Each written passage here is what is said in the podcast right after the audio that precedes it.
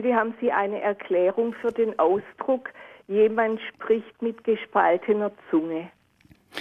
Ja, also erstens ist das natürlich ein Ausdruck, den wir aus Karl May und aus vielen Western kennen.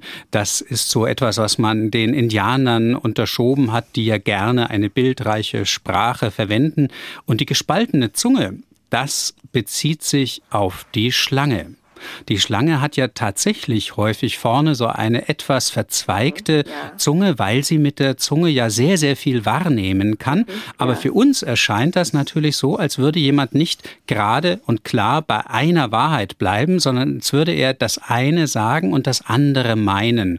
Also so wie man in China gesagt hat, Honig, Melonen, Lippen, Bittermelonen, Herz. Also pass auf, was der sagt. Der spricht mit gespaltener Zunge, wie eine Schlange. Und da sind wir natürlich auch gleich wieder bei der Schöpfungsgeschichte beim Teufel.